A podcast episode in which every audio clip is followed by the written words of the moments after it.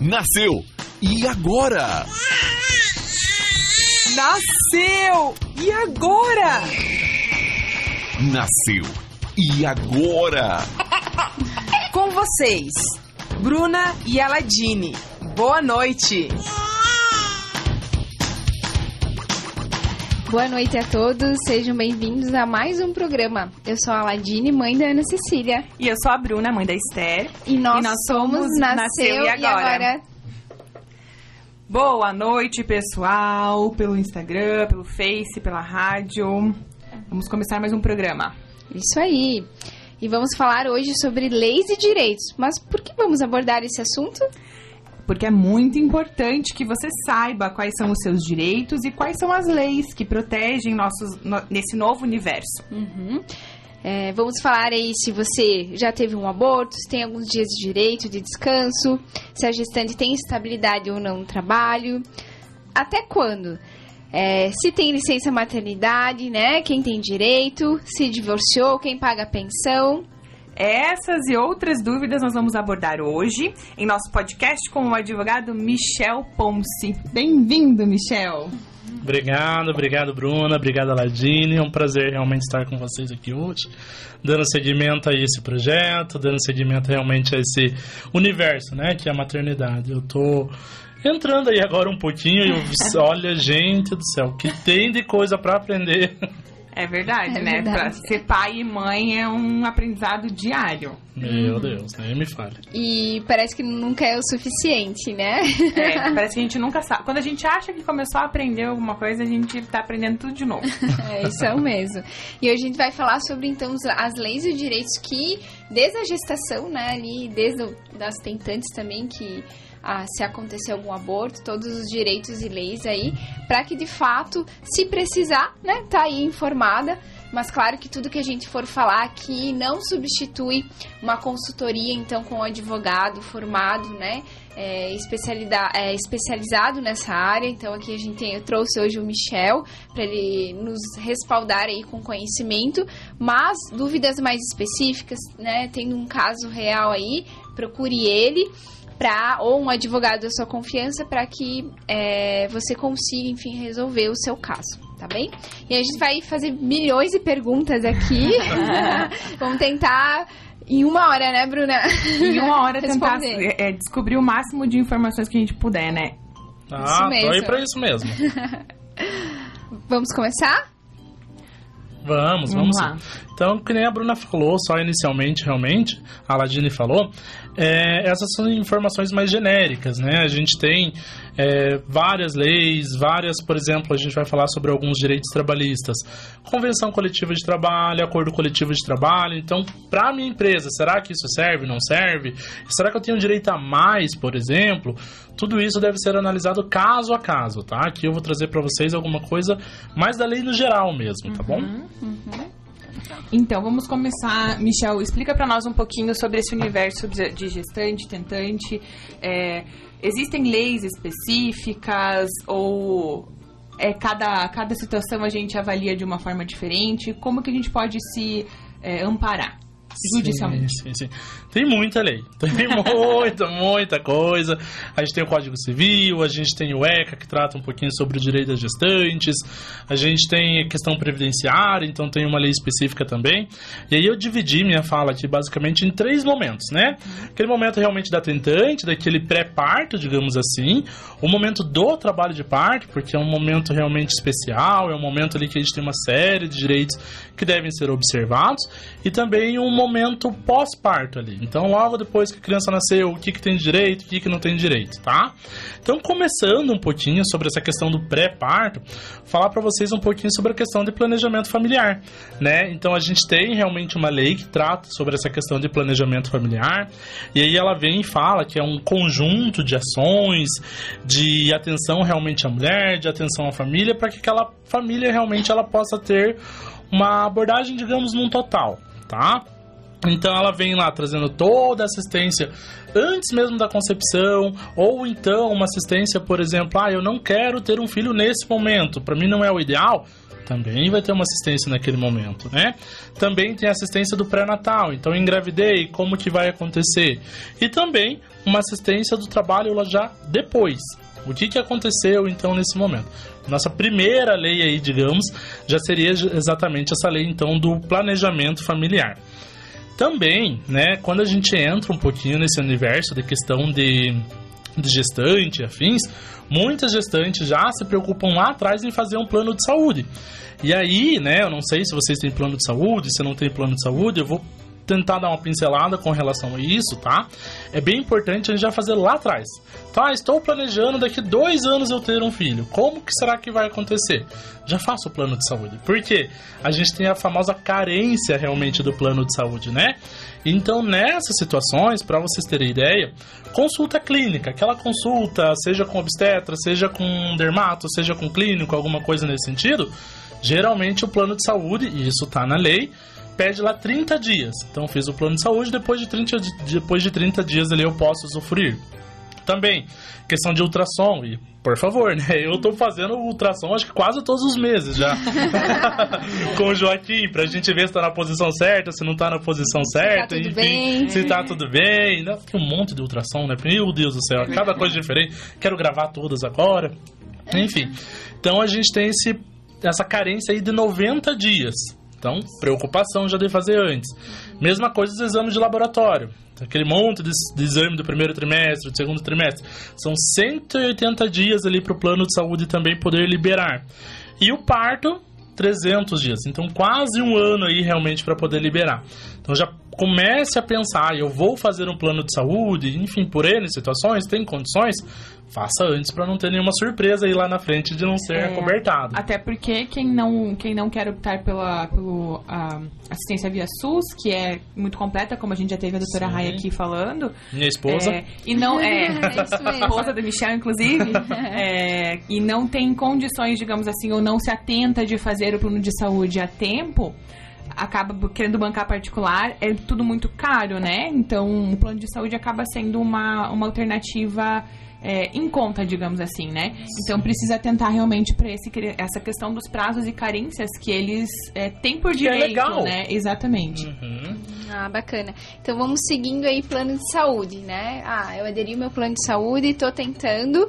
E aí, é, acho que é uma pergunta bem legal, assim, é, existe alguma obrigação do plano de saúde cobrir algum, o procedimento de fertilização? Tem Veja. alguns casais que precisam, né? Sim, sim, né? A gente sempre vai analisar caso a caso. Então, por exemplo, aquele casal que realmente tentou N situações e veio um médico obstetra e falou: olha, nas suas condições, útero XYZ, enfim, N situações, naquela questão, pode sim ser indicado realmente uma fertilização. E aí, né, nós temos algumas situações, mas entendendo que realmente deve cobrir a saúde, claro, tem que sempre verificar o contrato lá do plano de saúde. Mas existe uma possibilidade de, analisando caso a caso, a gente conseguir solicitar que o plano de saúde realmente arque, então, com aquele valor. Porque, queira ou não queira, já estou em alguns casos, são 15, 20, 40 mil reais, dependendo do procedimento da fertilização, né? Valor alto, né? É um valor bem alto já, sabe? Então, nessas situações também seria interessante, né? Porque faz toda a análise prévia, tendo realmente a necessidade, aí parte para a fertilização, com de repente ali uma ajuda, né, do plano de saúde. Legal. E. Deixa eu, deixa eu formular a pergunta na minha cabeça. E o plano de saúde é se negando a, a- abordar? É, qual a estratégia que a pessoa. de- a, a- arcar com o custo? Qual a estratégia que a pessoa deve buscar? Ela busca direto um advogado? Ela vai ao Ministério Público? O que, que ela pode fazer para ter respaldo? É, no caso de, do plano, mesmo assim se negando, mesmo com toda a justificativa médica? Uhum. Então, assim, o Ministério Público, ele vai atuar, digamos, na coletividade. Então, poxa, é uma situação daquela pessoa específica, né? Melhor realmente que ela consiga procurar um advogado especialista, um advogado de sua confiança que vai atuar naquela situação, certo?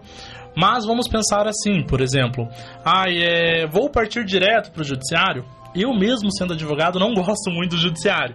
O que, que eu faço? Ah, vamos verificar se de repente na, na ANS a gente não consegue alguma coisa, sabe? Faz uma reclamação, verifica essa documentação, se deve realmente então cobrir aquele procedimento de fertilização, como que vai funcionar, e vamos tentar outra forma. Não conseguiu?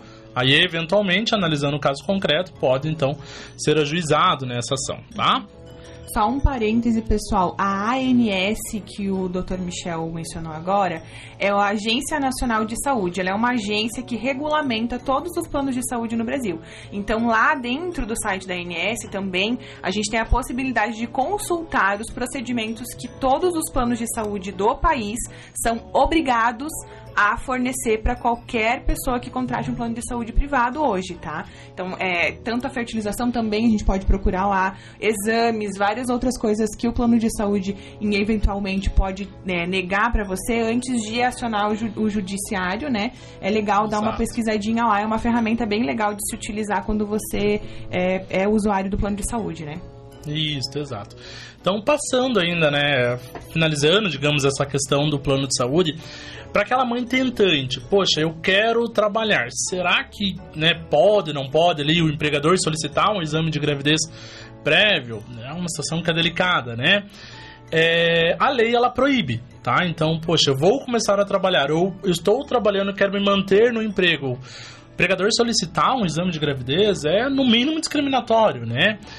Eu já tenho outro posicionamento. Eventualmente, vamos, vamos pensar, por exemplo, numa pessoa que trabalha com raio-x.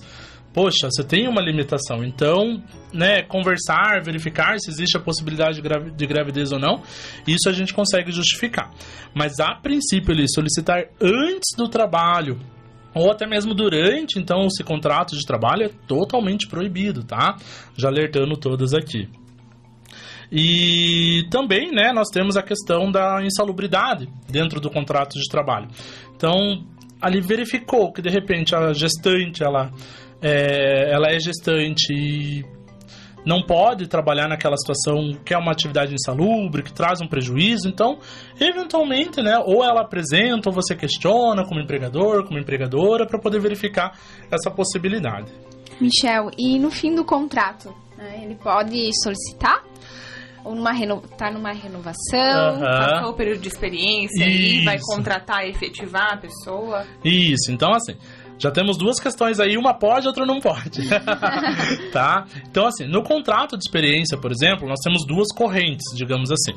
Uma fala que pode, que pode solicitar, porque é, é um contrato, digamos ali na finalização, em que eu não sei se eu vou efetivar ou não, eu posso solicitar. Por quê? Porque porque a nossa lei não proíbe a solicitação na demissão, sabe? Então, é uma segurança tanto para o empregador quanto também para aquela funcionária e que possa ser solicitado ali, digamos, no final do contrato. Estou num trabalho ali num, num período de experiência, né? É, engravidei, enfim, como que vai funcionar? Aí a gente tem essas duas correntes, que uma fala que eu vou ter que continuar com o meu trabalho e a outra fala que eventualmente a gente pode suspender então esse contrato por ali. Por quê? Porque quando a gente né, tem a gravidez, existe o que nós chamamos de estabilidade lá dentro do emprego que vai até cinco meses após o parto. Esse é um dos principais direitos da gestante, tá? Então, assim, engravidou, mesmo que não saiba, já tem, já tem o trabalho estável. Então já tem essa segurança ali, digamos assim. E essa segurança, ela vai até cinco meses após o parto, né? Engravidei dentro do contrato de experiência, como a Bruna perguntou. Ah, então nessa situação, a gente pode continuar eventualmente o contrato de trabalho. E outra corrente fala que não, que eu posso encerrar por ali. Então é sempre interessante analisar caso a caso para poder verificar se naquelas condições vai ou não vai acontecer isso. Perfeito. Uh, eu ia fazer uma pergunta agora é, relacionada à questão do aborto. Vamos supor, a gente está é, falando assim ainda na parte tentante, né? Engravidei, é, abortei. Como eu comunico isso para a empresa? Eu tenho direito a ficar afastado alguns dias? É, comunico, se eu não me sentir à vontade de comunicar isso, como é que funciona? Veja, o CID, né, que é o cadastro de doenças internacionais, enfim, ele não. É, cadastro internacional de doença, ele não, não obriga a ter o CID, certo? Mas no caso de gestante, por exemplo, ele dá a permissão, no caso de aborto, de ficar duas semanas em casa. Então a lei, ela realmente ela já dá essa possibilidade. Não, você não vai ser obrigado a colocar o CID no, lá no seu, no seu atestado. Mas é só informar a empresa: olha, estou aqui com o atestado médico que me permite ficar em casa durante 14 dias. Isso não pode ser questionado, né, em momento algum. Mas, né, solicitou algum esclarecimento, alguma coisa nesse sentido, se você se sentir confortável, daí realmente você pode comunicar. Mas no, na documentação não é obrigatório, tá? O CID nunca foi obrigatório, tem muitas empresas que solicitam, mesmo quando é atestado, mesmo quando é só uma declaração, tem muitas empresas que solicitam. Isso é proibido, totalmente proibido. Por qualquer outro motivo? Por qualquer outro Nossa. motivo. Não sabia. Então, se eu tiver com uma dor de barriga, eu não preciso levar o CID no atestado. É só o atestado médico, Só uma declaração de que eu estou afastada. Porque o CID é uma, uma informação que é pessoal, né? Então, veja, inclusive agora com a LGPD, nós temos que é um... Poxa, a doença é uma questão pessoal. Eu não preciso expor aquela situação para um terceiro, né? É, até porque o aborto é uma situação de fragilidade muito grande da mulher, Demais. da família. Então, né, você às vezes nem comunicou que estava grávida, já perdeu o bebê, é uma situação bem difícil e dolorosa para a mulher. E aí você tem que ir lá ainda justificar para a empresa que você não tá bem por duas semanas, quer se afastar porque você perdeu o bebê. É, é uma situação um pouco chata, Sim, né? sim, chata. No mínimo chata. No mínimo, né? É, realmente não, não há necessidade, né? Obrigação do CID nunca existe, por favor. Se tiver, fala que vai assinar o sindicato, que vai chamar o Ministério Público do Trabalho, enfim, porque o CID no atestado médico é totalmente proibido. Tá, e esse atestado ele vale só para a mulher, no caso de, de aborto? O, o, o marido, o, o companheiro, não tem direito a ficar em casa Hum. dando suporte emocional para ela? Infelizmente, nesse caso, não. É, infelizmente, ali naquele momento, realmente, a gente tem que é somente a mulher, tá? A gente vai conversar um pouquinho mais pra frente sobre a questão do, do acompanhamento da gestante, por exemplo, nas consultas, em outras situações. Aí, ne- nessa situação, a própria lei, ela traz né, um atestado pro acompanhante. Mas nessa situação do aborto, ele não tem nenhuma permissão legal. Claro que, por exemplo, numa eventual convenção coletiva de trabalho, num acordo coletivo de trabalho, a gente pode ter né, algum direito, digamos, em relação a isso, tá? Ainda falando um pouquinho só sobre a questão da estabilidade do emprego, que muitas pessoas sempre falam, né? Ah, engravidei, será que eu vou perder meu emprego? Será que eu não vou perder o emprego? Então, na verdade, assim, você engravidou, você tem a sua estabilidade. Você tem certeza que você não pode ser mandado embora. A não ser que seja por justa causa, tá?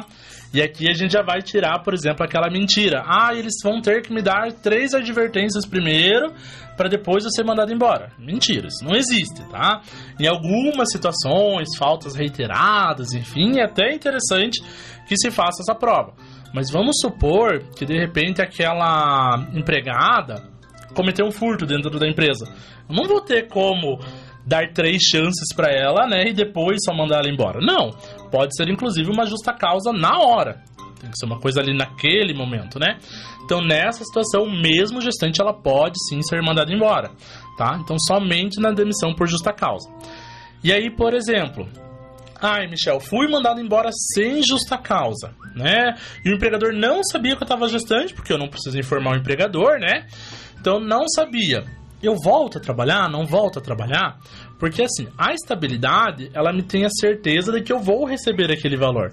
Então, por exemplo, se foi mandado embora, você pode continuar recebendo aquele valor, nem que seja através do judiciário. Mas aí, Bruna, a gente vem por um caminho mais de boa fé, sabe? Então, por exemplo, poxa, descobri que estou grávida e fui mandado embora, notifica o empregador, sabe? Avisa aquele empregador, olha, descobri que eu estou grávida, né? Ou antes realmente de fazer a demissão ali, você sabe que vai acontecer, né, um desligamento, informe o empregador, ó, estou grávida, porque dele já vai tomar o cuidado dele. Se ele não quer ver na, tua, na frente, manda pra casa, continua pagando teu salário em casa, sabe? Mas não pode realmente ele ser mandado embora por, por justa, sem justa causa.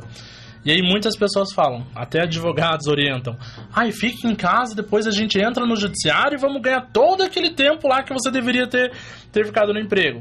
Pessoal, a gente vem hoje com uma modificação pensando realmente numa boa fé, digamos assim, até mesmo nessa má fé da, da gestante. Então, nessas situações, algumas decisões, poucas ainda, mas isso tem tomado um crescimento interessante, é pra gente. questão de boa fé mesmo. Poxa, ela usou um artifício, ela usou uma informação que ela tinha. E aí a gente vai lá pra padaria da esquina, que é uma empresa pequenininha, e que um rombo daquele de, poxa, sei lá, 18 meses de salário vai trazer um, um, Um prejuízo. um prejuízo, então é complicado. Descobriu que está grávida, só informa, né? Não é vergonha estar grávida, não, você não pode ser prejudicada no seu trabalho em momento algum com relação a isso, mas só informa, estou grávida e pronto, né? Pra não correr nenhum risco. Entendi. É, e se a mulher, digamos assim, foi demitida e ela descobriu, sei lá, depois dessa demissão, um mês depois que foi demitida, que estava grávida, como é que funciona? Então, vamos. Vocês, mais do que eu, sabem que existe aquele tal do beta quant, né? Sim. que daí vai me dizer mais ou menos qual foi a data lá da, da concepção. Essa data da concepção, eu tenho estabilidade do emprego. Então, se naquele momento eu estava grávida, tem estabilidade. Um mês depois eu descobri, você vai notificar então o empregador e vai falar, olha, está aqui o meu atestado, se for necessário, procure um advogado para poder fazer prova então dessa notificação. Está aqui meu atestado, está comprovando aqui que eu estava grávida naquele momento que realmente então fui mandado embora, tenha minha estabilidade. Qual que é o procedimento correto? Aquele, aquele empregador chamar ela novamente para o trabalho e reinserir ela no, merc no, no, merc no mercado de trabalho ali com ela, né? Esse é o procedimento correto. Se não fez, aí tem outros caminhos então com relação a isso. Mas sempre fazer prova. Ou tem a opção também da empresa que eu já presenciei, é da empresa, ah, não, não faz a reintegração, mas paga uma indenização, né? Também, também, opção, também. né? aham, também tem essa opção. Mas geralmente a gente já parte pro judiciário aí, né? Então, olha, eu não quero aquela, não quero aquela pessoa novamente comigo por N situações. Não quero ver ela, ela na minha frente. Sem problema algum. O empregador pode mandar embora sem problema algum. E Mas se a mulher não quer voltar para a É, eu ia empresa? agora. E se ela Como- descobriu que é. ela grávida na demissão, mas ela não tá afim de voltar? Pois é, mas aí Que que ela tá faz? abrindo mão, né? É, mas aí ela notifica a empresa do mesmo jeito ou Não. ela segue a vida dela como se nada fosse? É. Só pra saber, assim, né? Vai ter. É. Não, não, mas normal. Então, assim, esse é um direito da gestante. Se ela quer abrir mão, sem problema algum. Eu já tive colegas já que tava lá no sexto mês de gestação, teve uma oportunidade melhor em outro trabalho e falou: Ai, Michel, e aí? Eu saio, tem esse negócio de estabilidade? Eu falei: Bom, é um direito teu. Você quer abrir mão desse direito? Sem problema algum. Só que você não vai receber, né? Você não vai ter direito à estabilidade nesse momento. Claro que naquele caso, por exemplo, ela já entrou no outro emprego no outro mês e já teve novamente a estabilidade até cinco meses após o parto. Então, nessas situações, sem problema algum. Mas se ela quer abrir mão, né? Não é uma imposição, então, do empregador. Então, por exemplo, a mulher descobriu, mas não quer voltar a trabalhar. É um direito dela não voltar e também ela não vai receber nada. Não vai receber não nada. tem direito nenhum. Exatamente. É, aí se a, em- a empresa, é só se a empresa quiser pagar a indenização ou faz a reintegração, né? Isso, exatamente. Só que, poxa, se ela não quer voltar ao trabalho, essa notificação vai ser como? Ó, só para informar para a empresa que eu não que eu não vou, que eu estava grávida e que eu não quero voltar ao trabalho, a própria empresa vai ter prova de que, olha, não, estou dando chance dela voltar, porque no caso ela vai voltar a produzir para aquele empregador, Entendi. né? Então nessa situação ele faz a prova e nem vejo possibilidade dele ter que pagar a indenização, sabe? Porque não, ela que não, ela que quer abrir mão, né? Ela que não quer voltar a trabalhar. A vaga dela tem que existir Entendido. tá? Ainda com relação a essa questão de estabilidade, na verdade, estabilidade não, né? mas de tentante ali. Algumas questões, por exemplo, com relação a rompimento do casal, né? Então a gente tem eventualmente ali um casal, descobriu que estava grávida, o cara foi comprar cigarro, nunca mais voltou. então, o que que acontece, pessoal? A gente sabe, eu estou descobrindo só agora, que gestante gasta, hein? É exame. é exame. Quase nada. A, a minha esposa resolveu procurar uma nutricionista que dá um monte de suplemento, que dá um monte de coisa. Então a gestante gasta. Nesses casos, então, a gente tem a possibilidade de também solicitar o que nós chamamos de alimentos gravídicos, que são alimentos Nossa. devido à gestante. Não sei se vocês sabiam. Não. Solicitar pro pai da criança. Pro pai da criança. Não, só porque eu fiquei confusa, porque eu tava falando do- da empresa, daí eu já me perdi. Não, é que tem um monte de direito, um monte de tá um direito. pouco lento hoje. Não, não, não. Mas isso é um, é um alimento pro pai da criança, né? Então, assim, durante a gestação eu vou solicitar. Novamente, por exemplo, é interessante fazer prova de que naquele momento da concepção, lá vem novamente o exame beta-quant, estava, por exemplo, ali junto com aquela, com aquela pessoa. E aí a gente faz a prova e eventualmente consegue solicitar uns alimentos gravídicos. Mas e quando só é, tipo, não é oficializado a relação? Tava ou só namorando, ou só morava junto, não tem ali Prova, prova, prova, prova. Tá aí Instagram pra isso, TikTok junto, fotinhas de aliança, tem tudo esse meio de prova aí. E Fez se- a prova. E se não era nem isso? Mesma questão é é questão de prova. Provou que, por exemplo, aquele lá. E aí eu vou usar um juridiquês aqui maravilhoso pra vocês. o Fumus Boniuris. que nós chamamos. Que palavrão aonde? é esse? Então, é a fumaça do bom direito. Aparentemente aquela pessoa é o pai. Ai, foi só um- uma Um pegada. Não, Um foi só um trelelê. ali. Pois é, mas ai, tem uma mensagem, por exemplo, ai, a noite foi ótima. Opa! Ah! Né? Galera, guarda tudo. Guarda tudo. Conversa de Não WhatsApp, deleta. print, não deleta. Tira print, guarda num arquivo que a gente nunca sabe.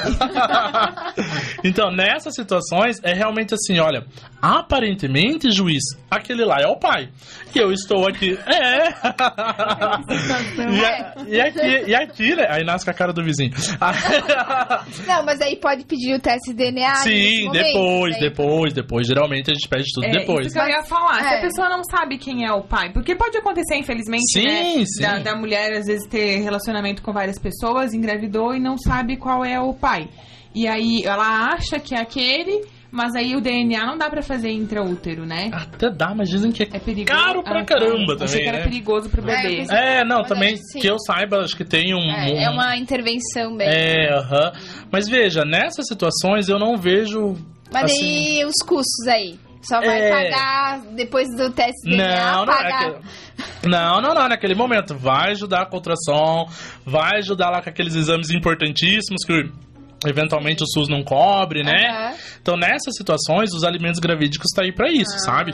Então, A gente vai digamos que ela tá solicitar. na suspeita de quatro ali, porque eu já vi no Instagram que virou meme. né? Eu vi também. Tu viu? Então, ah, eu acho que tem quatro pessoas possíveis que é pai.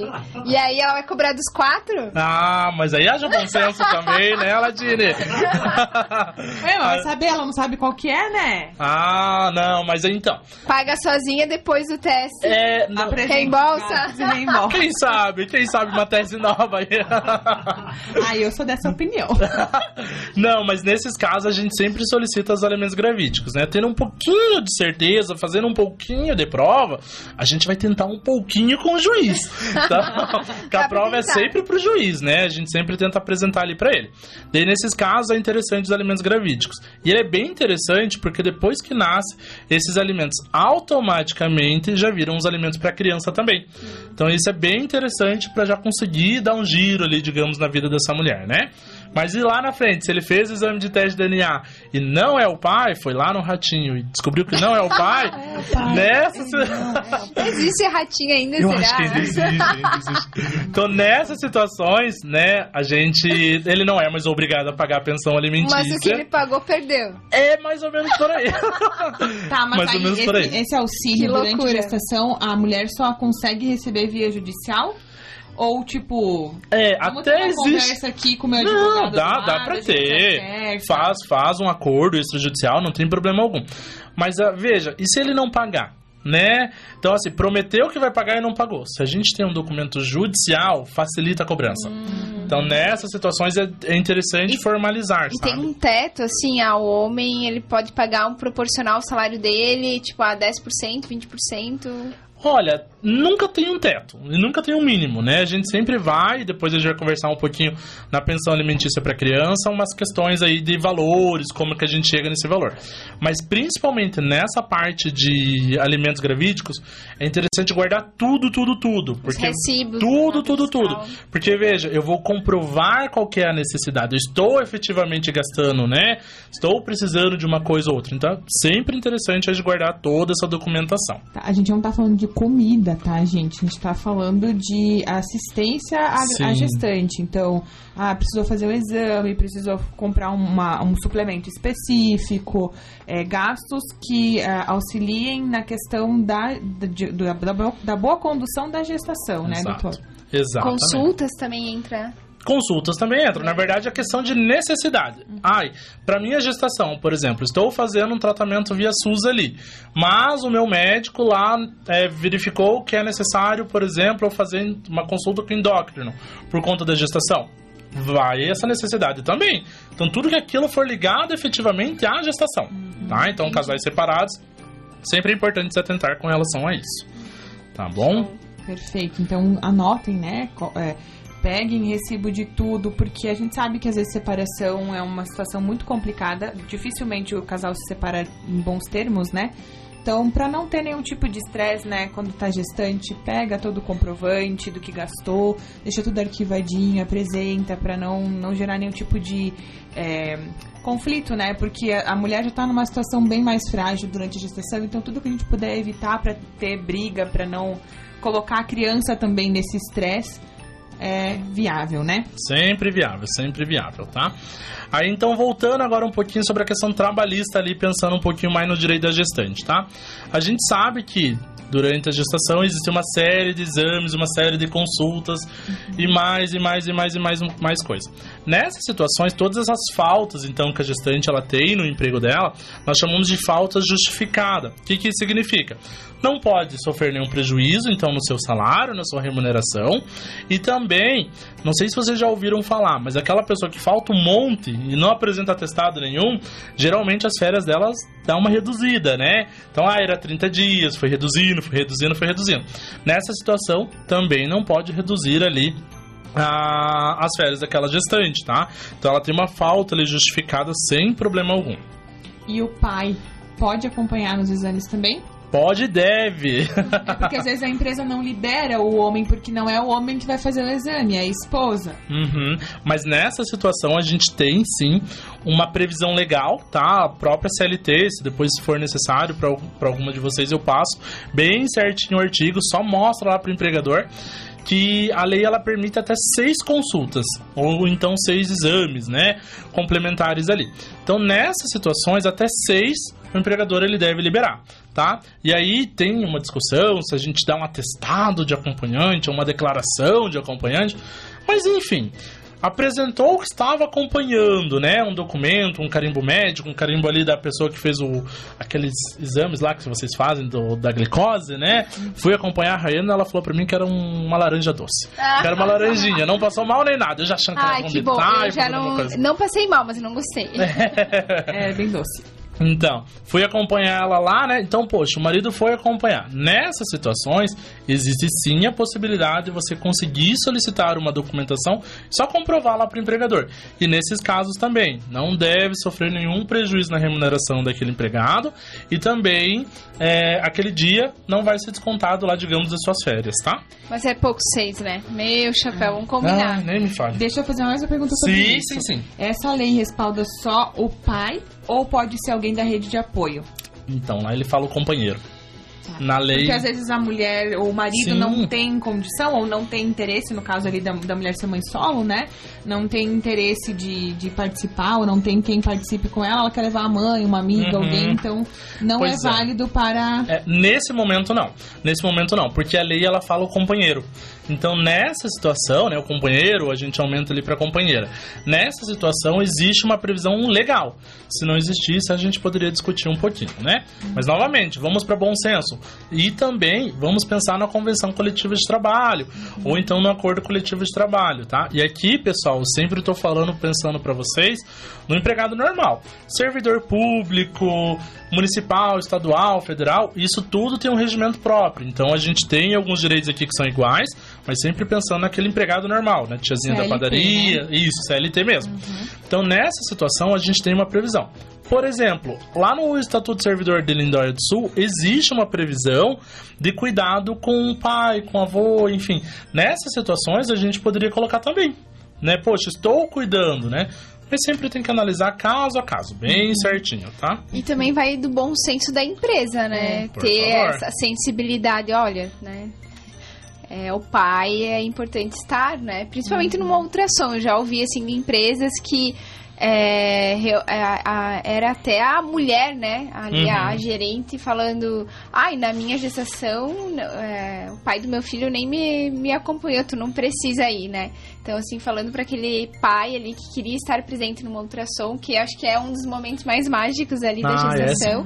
E aí se, se tem que ter essa sensibilidade também por parte da empresa, né? Claro, e que aí, se pra ela não poxa, foi importante, talvez sim. pra ele, pra esposa Claro. sejam, né? Então eu achei assim, nossa, mas por quê, né? É, Poxa e vida. infelizmente a lei ela traz só seis. É. né? Claro, vamos pensar ali na empresa, conversa lá com o empregador, trabalha num sábado, né? Aham. Enfim, a- a- existe ele tenta realmente conversar, tá? Ainda sobre essa questão realmente de, de pensar ali durante a gestação, tá? Um, um direito que é muito interessante, e aí eu quero a atenção de vocês para uma coisa bem específica. Lá na lei, ela fala que, por exemplo, a questão de gestante, e aqui eu já vou aumentar também para lactante, né? É, ela deve ser afastada daquelas atividades que são insalubres. Não sei se vocês sabem o que, que são essas atividades insalubres. Insalubres é que gera, pode gerar risco pra, pra pessoa ou pro bebê, né? Isso. Você falou trabalhar num raio-x que tem muita radioatividade, ou uma atividade em que ela precisa subir escadas. Uhum. É, a gente pensa num dano risco, de né? saúde. Por exemplo, ah, é a tiazinha da limpeza que mexe com muito produto químico. Uhum. Né? Alguém que, por exemplo, ah, é, é faxineiro lá do mercado X e, poxa, tem um monte de lixo de um monte de gente diferente. Nessas situações, são atividades insalubres, tá? A gente sempre vai pegar um ganchinho ali da segurança do trabalho, verificar se daquela atividade é ou não é insalubre. E aí, nessa situação, por que, que eu quero a atenção de vocês? Porque ainda está lá na lei, se você imprimir lá, enfim, lá do. Hoje do, código, do site do Planalto ainda não. Mas se você pegou uma CLT lá na papelaria, vai estar dizendo que a gestante só pode ser afastada dessa atividade quando ela tem um grau menor, ali, enfim, de, de, de insalubridade, quando ela, quando ela tiver um atestado médico. Então, nessa situação, tá na lei ainda, existe essa necessidade do atestado médico. Mas algum médico ali não se sente, por exemplo, confortável em dar um atestado ou não. E aí, o que, que aconteceu? Nós tivemos aí agora, 2019, 2020, até 2022 aí, nós tivemos uma discussão lá no STF e ele falou que essa exigência de, de atestado médico não existe mais. Então, a atividade ela é insalubre, eu devo afastar aquela gestante. Então, assim, ah, eu vou precisar novamente, se a, lei, se a empresa... Ah, não, aqui na lei está falando aqui, né, da que eu preciso de atestado médico. Mentira. Agora a gente tem uma decisão da STF que veda esse tipo de situação, tá? E aí eu devo afastar aquela, aquela empregadora, aquela empregada. Não, não tenho, por exemplo, outra atividade. Eu só mexo com limpeza de banheiro em shopping, né? Minha empresa só mexe com esse tipo de serviço. Nessa situação, a empregada deve ir para casa, né? Descansar E e, continuar recebendo. e continuar recebendo. Porque, veja, não é um problema da empregada que não existe aquela atividade, né? Em outro setor. Ah, eu não consigo exercer lá meu trabalho limpando lá o banheiro, vou limpar só a sala do chefe, vou limpar só a cozinha. Não é uma atividade insalubre? Posso executar normalmente. Mas se é uma atividade insalubre, deve ser afastada imediatamente. E por isso a importância de ter um advogado para orientar isso, né, Michel? Porque Exato. são tantas questões, a gente sabe, né, que a lei aí tá cheia de viés. Então essa é a importância antes de tomar qualquer atitude, né? Acho que Sim, vale uma, uma consultoria, consultoria. interessante, exatamente, tá? Ainda ali, o último, o último direito que eu estabeleci ali, que eu separei para vocês ali, pré-parto, né? Para esse momento ali do trabalho de parto, seria o, a questão do pré-natal. E aí eu não vou me alongar muito, porque uma médica aqui de Lindóia do Sul veio e falou muito bem sobre a questão realmente do direito do pré-natal. Maravilhosa, minha esposa. veio aqui e falou muito bem sobre essa questão, então, do, do pré-natal. Então, assim, existe toda uma obrigatoriedade, né? Inclusive, já vou puxar aqui também a orelhinha dessas gestantes aí que são meio largadas. Penso até mesmo que um dever, sabe, dessa gestante de procurar realmente ali todo o acompanhamento, então na rede SUS, na rede particular, enfim, durante a sua gestação. Para quê? Para poder evitar risco realmente para o bebê, para poder pensar realmente tanto no bem-estar dessa mãe quanto no bem-estar da criança. É, ainda, ai Michel, não era uma gravidez planejada. O SUS ele deve ofertar também uma assistência psicológica também para aquela mãe, porque a gente sabe que, por exemplo, que nem eu agora, saí do meu casamento no sábado, descobri que estávamos grávidos na segunda. E a minha cabeça virou do avesso. Nossa! então, poxa, é um momento que você realmente tem uma alteração, né? Nessa situação, o SUS ele deve ofertar realmente ali uma assistência psicológica, uma orientação também com relação a aleitamento, estou com, com receio, alguma coisa nesse sentido. SUS está aí para isso, né? Usem e abusem sem, sem qualquer critério ali de, de mínimo. Não, sempre realmente tente o máximo ali do que é, esse nosso serviço maravilhoso realmente ele fornece, tá? E se você perdeu a nossa entrevista com a doutora Rai falando sobre parto SUS, é só procurar ali nos nossos destaques no Instagram que tem ali Parto SUS e tem a live completinha para vocês assistirem e tirarem todas as dúvidas. Show, maravilha. Ainda então, com relação, já entrando um pouquinho naquele trabalho de parto, né? A gente também tem uma série de direitos ali que devem ser observados. E a primeira coisa, e aí a gente vem, né, Ladine, você que está mais nesse momento aqui desse trabalho de parto agora no, na região aqui do Concórdia, a gente vem tentando um atendimento mais humanizado, né? Então, um atendimento mais aquela gestante, pensando realmente naquela família e tudo mais. Então, existe também uma previsão legal de que esse, parto ele seja o mais natural possível. O que, que é isso? Menor intervenção, né? Então, questão de cesariana, exceção da exceção da exceção, questão de outros procedimentos, sempre exceção, sempre prezar realmente pela questão mais natural. E aí, né, já vou até puxar um, uma orelha aqui já da Ladine, já puxar aqui. Uma orelha não, né? Mas puxar aqui um, um caldinho para ela da questão da doula também, né? Que existe hoje também o direito da doula também na. Na durante realmente essa questão da do trabalho de parto, enfim, para poder acompanhar todo o trabalho de parto. A gente tem já uma previsão já aqui na, no estado de Santa Catarina dessa possibilidade realmente da doula estar acompanhando todo o trabalho de parto, desde quando entra até aquele momento pós-parto ali, né, imediato, enfim. E como eu não entendo muito dessa parte, vou falar, né? Aladino, o que, que essa doula vai fazer ou não vai fazer ali naquele primeiro momento? Mas por favor, né? Vamos diminuir ali. Faz toda a diferença, ela muda a vida da grávida. Olha, a Bruna pode falar melhor, né? Que ela foi minha doulanda. É verdade. Sou suspeita a dizer, mas assim, além dessa lei também estadual, é importante dizer que para Concórdia a gente sim. tem uma lei municipal uhum. que sim que prevê aí que o direito, a, o direito da gestante ter a doula durante o trabalho de parto, né? Pa, é, trabalho de parto, por, parto e pós-parto imediato, né? Então, nessa parte da humanização do parto, ela é uma figura, assim, muito importante para aí Aí eu vou deixar pra Bruna uhum. falar o que que eu fiz. Não, é, na verdade, assim, gente, é, quem não, não entende muito o trabalho da doula, nós vamos ter um podcast falando sobre doula. Aguardem. A gente promete que sim. Vamos ter sim, um Só a Paladine, meu Deus, eu esperava uns 10. é, Na reunião lá em casa foi duas horas e meia. Foi, foi. Mas muda muito o atendimento das pessoas dentro da rede hospitalar quando a gente chega com uma doula junto. É, elas percebem que a, a gestante que está acompanhada do uma doula tem, tem mais conhecimento dos seus direitos quanto ao trabalho de parto, parto, pós-parto e tudo mais. Então é importante o trabalho dela e é muito importante ela estar, é, é poder estar junto ali né? Uhum. Porque faz toda a diferença para o apoio emocional daquele casal. A Aladine foi muito importante para eu conseguir ter a Esther de parto natural da forma que eu desejava. Ela me manteve calma, ela me manteve concentrada, focada no que eu precisava fazer naquele momento. Então, se não fosse ela, eu acho que talvez a, a, a Esther teria nascido de cesárea, porque o meu emocional estava muito abalado.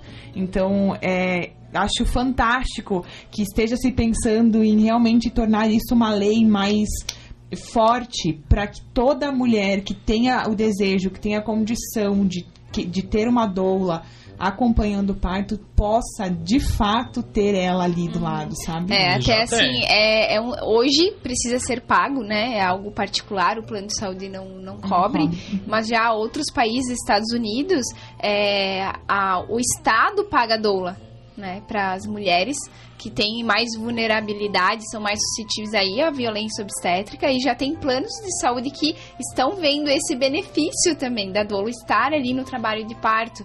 Então, claro, a gente está muito aquém disso, mas é um sonho aí que quem sabe daqui a uns anos a gente possa estar vivendo ainda, né, uhum. esse sonho. É, exatamente. Eu lembro, por exemplo, que há uns uma questão de uns dois, três anos atrás, eu lembro que tinha muito advogado entrando com liminar, por exemplo, para poder permitir que uma doula estivesse junto. Uhum. Até na época da pandemia ele Isso. é, entrava com liminar, né, com pedido liminar, enfim, para poder solicitar que a doula pudesse acompanhar, né, é, esse trabalho de parto de uma forma mais humanizada, enfim, para ter todo o auxílio.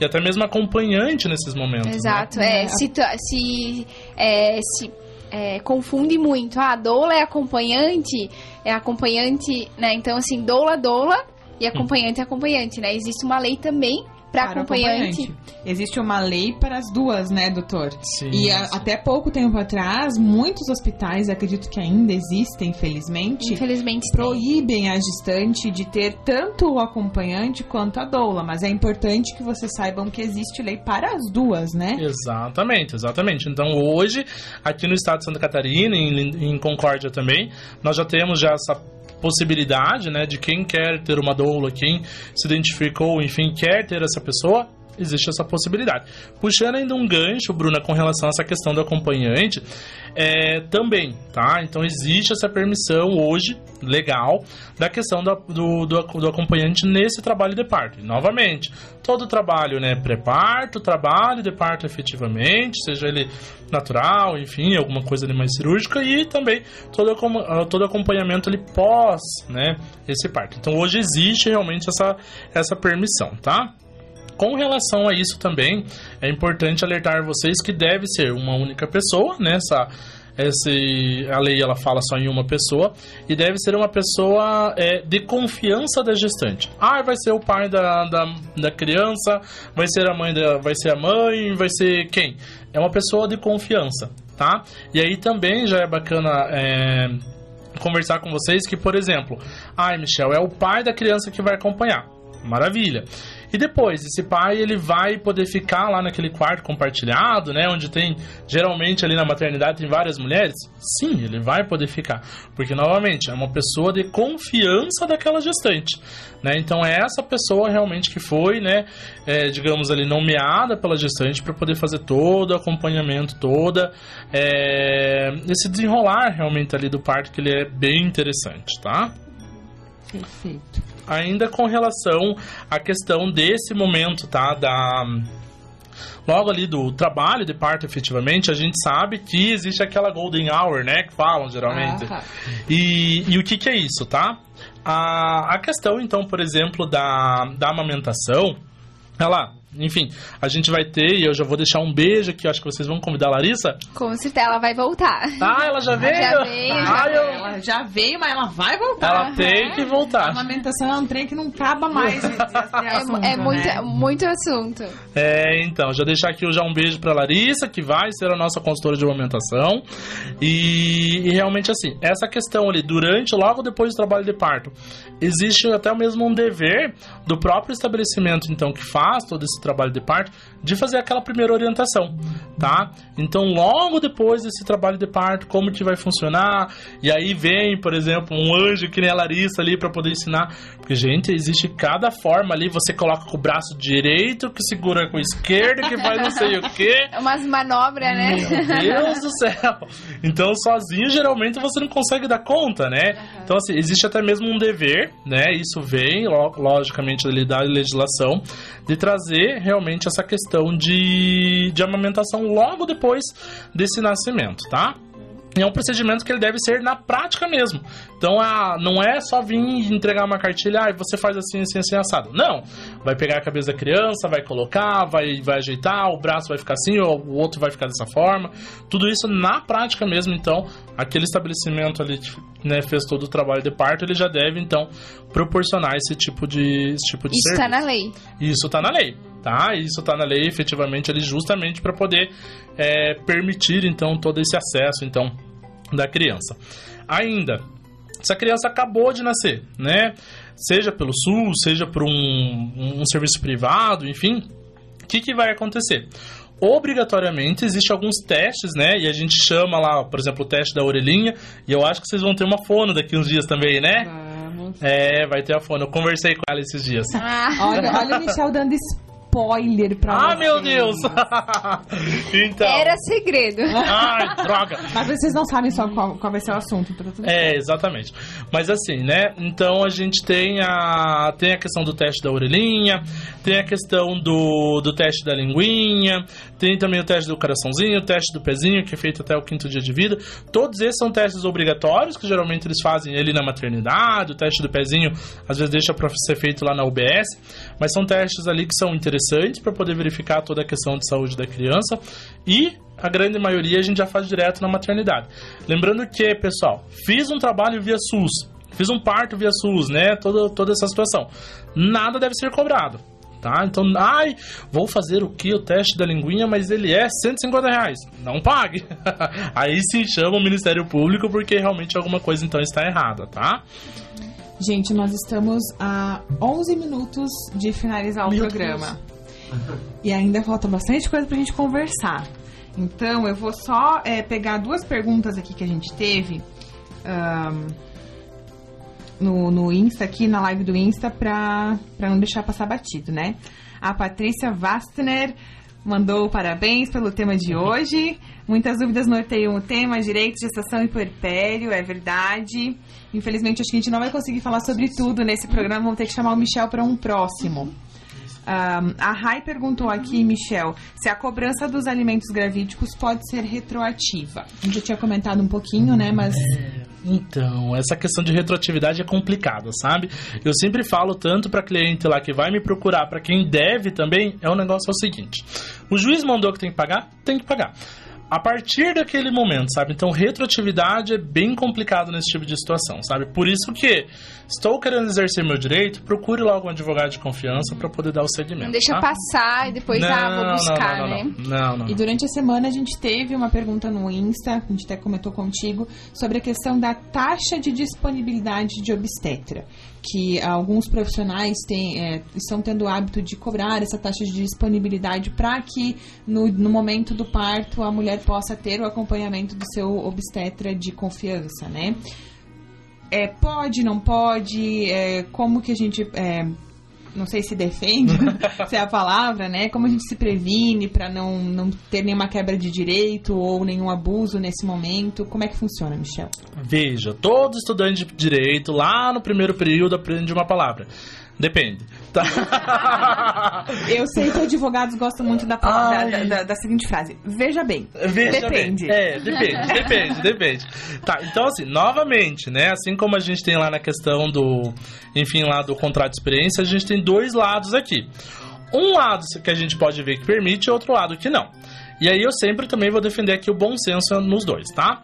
Primeiro, com relação, por exemplo, a plano de saúde.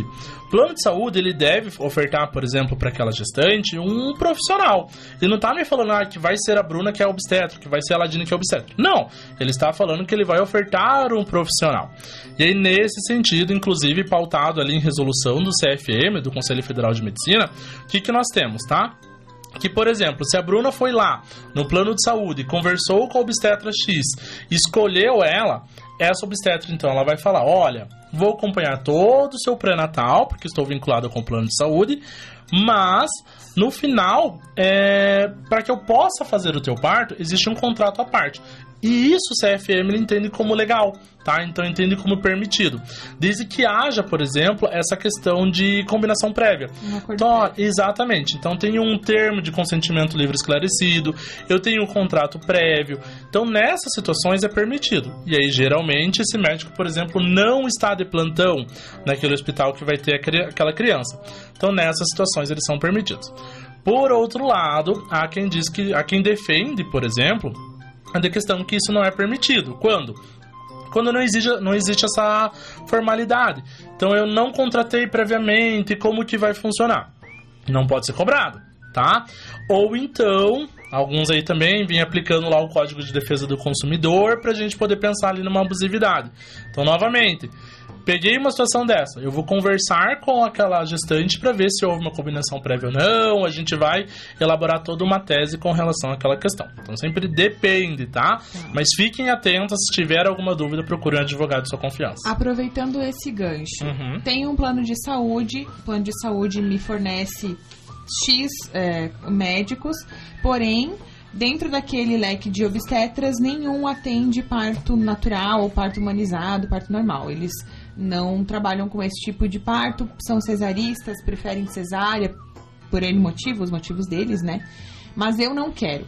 Como funciona? O plano é obrigado a me reembolsar? Ele é obrigado a me direcionar para um, um, um, um outro profissional que, que atenda esse parto humanizado? Ou eu não tenho esse direito? Veja, na verdade não é nem questão de direito, mas é que geralmente o obstetra ele vai lá e faz o seu credenciamento como obstetra. Ele não fala sou obstetra ou cesarista, né? Então nessas situações eu também não tenho como pensar, pensando, né, pro lado do plano de saúde. Por que eu vou obrigar um médico a falar, não, só vou fazer parto se for, né, cesárea, só vou fazer parto. Então nessas situações eu acho um pouco delicado, tá? Agora, ah não, olha, é um plano de saúde é um é o meu médico é cesárea. Ah, eu vou para outro profissional. Chegou no fim da, da picada lá, não deu certo, aí a gente pensa numa outra alternativa, mas sempre analisar a questão do contrato, verificar se pode, verificar se não pode. A gente, por exemplo, eu e minha esposa, a gente tem um plano de saúde que aqui em, em aqui em Concórdia só tem um uma pessoa que atende lá uma especialidade que a gente precisa. A gente vai naquela. Se a gente não conseguir aquela. Se a gente não gostar da cara daquela pessoa, a gente vai ter que procurar um médico particular. Então, infelizmente, é nesse tipo de situação. O plano ele é obrigado a fornecer aquela especialidade. Mas agora, se aquela especialidade atende X ou Y, não dá. Compreendido. Tá? É bom saber porque a gente sabe que é, a- às vezes a- as mulheres sonham com um parto natural, humanizado, Sim. e às vezes o plano de saúde não fornece um profissional que atende dessa forma, e aí elas acabam não tendo acesso e, e acaba gerando algum conflito com o plano também. Então, saber quais são os direitos e, e os, Sim, os sim, deveres, né? Sim, sim, sim. Gente, falta cinco minutos pra acabar. Tá, posso Três? falar rapidinho sobre Três. licença Gente, maternidade? Três minutos. Três minutos. Tá. Gente, eu vou pular um monte de coisa aqui que eu tinha planejado pra vocês e vou falar sobre a questão de licença maternidade, que eu acho que é uma coisa que super interessa a Importante. todas as ges- as Sim. gestantes trabalhadoras, tá? Então, primeiro, só tem direito aquela gestante que efetivamente contribui pro INSS. Se ela é empregada, ela automaticamente contribui. Michel, eu não trabalho, mas sou produtora rural. Organiza a questão do bloco de nota para poder conseguir ter aquele descanso remunerado, enfim, durante lá os quatro meses, tá? Ainda, não contribuo, não, não sou produtora rural, não sou empregado. Contribui de forma autônoma. É bem interessante, inclusive pensando aí em aposentadoria e afins, tá? Ainda, com relação à licença maternidade, nós temos hoje o prazo de 120 dias. E aí veio também, isso geralmente contado lá da data do parto. E aí veio também agora uma decisão da STF em que permite que esses 120 dias ele só comece depois que efetivamente então eu vou ter a alta do, do hospital. Então aquela criança ficou alguns dias depois, a gente aumenta um pouquinho aquele, aquele 120 dias, justamente para poder pensar ali um pouquinho na, na mãe, na criança e tal. Ainda, com relação à licença paternidade, tá? Ah, a gente também tem lá o prazo de cinco dias, isso é prazo legal. Algumas empresas, assim como é feito na licença maternidade, aumentam um pouquinho esse prazo. Então, algumas, algumas empresas aumentam para seis meses e algumas empresas aumentam a licença paternidade para 20 dias, chamado empresa cidadã. Sempre importante verificar, então, com a empresa como que seria essa questão ali. Certo? Perfeito. Gente, é, vamos ter que convidar o Michel para uma próxima, porque faltou bastante coisa pra Muita gente discutir, coisa. né, Ala? Verdade. É, quero te agradecer pela disponibilidade. Imagina. Foi muito legal ter você aqui. Acho que esclareceu muita coisa, nos deu um norte para outras que a gente talvez nem imaginava que tinha, né, Ala? E hum, foi bem bacana. Ah, Então, imagina, A gente. casa é sua, da Rai. Isso Logo, mesmo. logo do Joaquim também, que tá chegando por aí. Amém. né? Agradecer vocês que estiveram com a gente também, aqui no Face, no Insta, na Rádio 104. É sempre muito bom ter vocês nos ouvindo e nos assistindo. Isso mesmo, obrigada mais uma vez. A gente sempre pede para os nossos convidados dar uma palhinha para nós, né, as perguntas. E aí a gente brincou com ele que ele fez um TCC, né, nove páginas aqui. Mal de advogado. E- mas foi muito bom, acho que esclareceu uma boa parte, assim, né, pra, para as mulheres e com certeza vai voltar. Agora, provavelmente, pela nossa agenda e pela agenda de vocês, vai ser com o Joca no colo, né? Provavelmente, Isso provavelmente. aí. Aí, Muito próximo- obrigada. Desculpa, o próximo debate vai ser com os três, né? É, Família isso aí, completa aqui, boa. né? Sim, Vou sim, ter sim. que ampliar aqui o estúdio, né? Vamos chamar depois para relato de parto, né? É, Meu Deus. bastante coisa. Ai, ai. Na visão paterna, né? Daí vamos fazer. Meu, fazemos nós dois. Fizemos nós dois. Podcast, Boa. mandamos as mulheres embora. Não só nós. E o Renan, né? O Renan. Ah, Chama o pô, a Renan. gente merece uma folga, É, uma né? folguinha pra vocês aí. Antes, né, do, do tchau aí do Michel, são os recados que chegaram aqui, ó. A Rai dizendo assim, maravilhoso, parabéns, temos orgulho de ti. Hum. Vou ter que levar ela pra jantar ainda hoje. É, aham. A Rita Francisquina, fala pouco, Michel, parabéns. a Larissa também conosco, Doutor Michel, top demais. É, a Larissa conosco aqui também. Deixa eu ver. A Rai complementa aqui dizendo que a Lari é ah, ah, muito maravilhosa. Aí acabou nossa live aqui agora no Instagram, mas de qualquer forma também a doutora Marcela também estava conosco, mandou também aí um recado parabenizando. Obrigado mais uma vez, Michel. Imagina, eu que Obrigada. agradeço, gente. Valeu, obrigado mesmo. Obrigado. Gente, até semana que vem. Um abraço.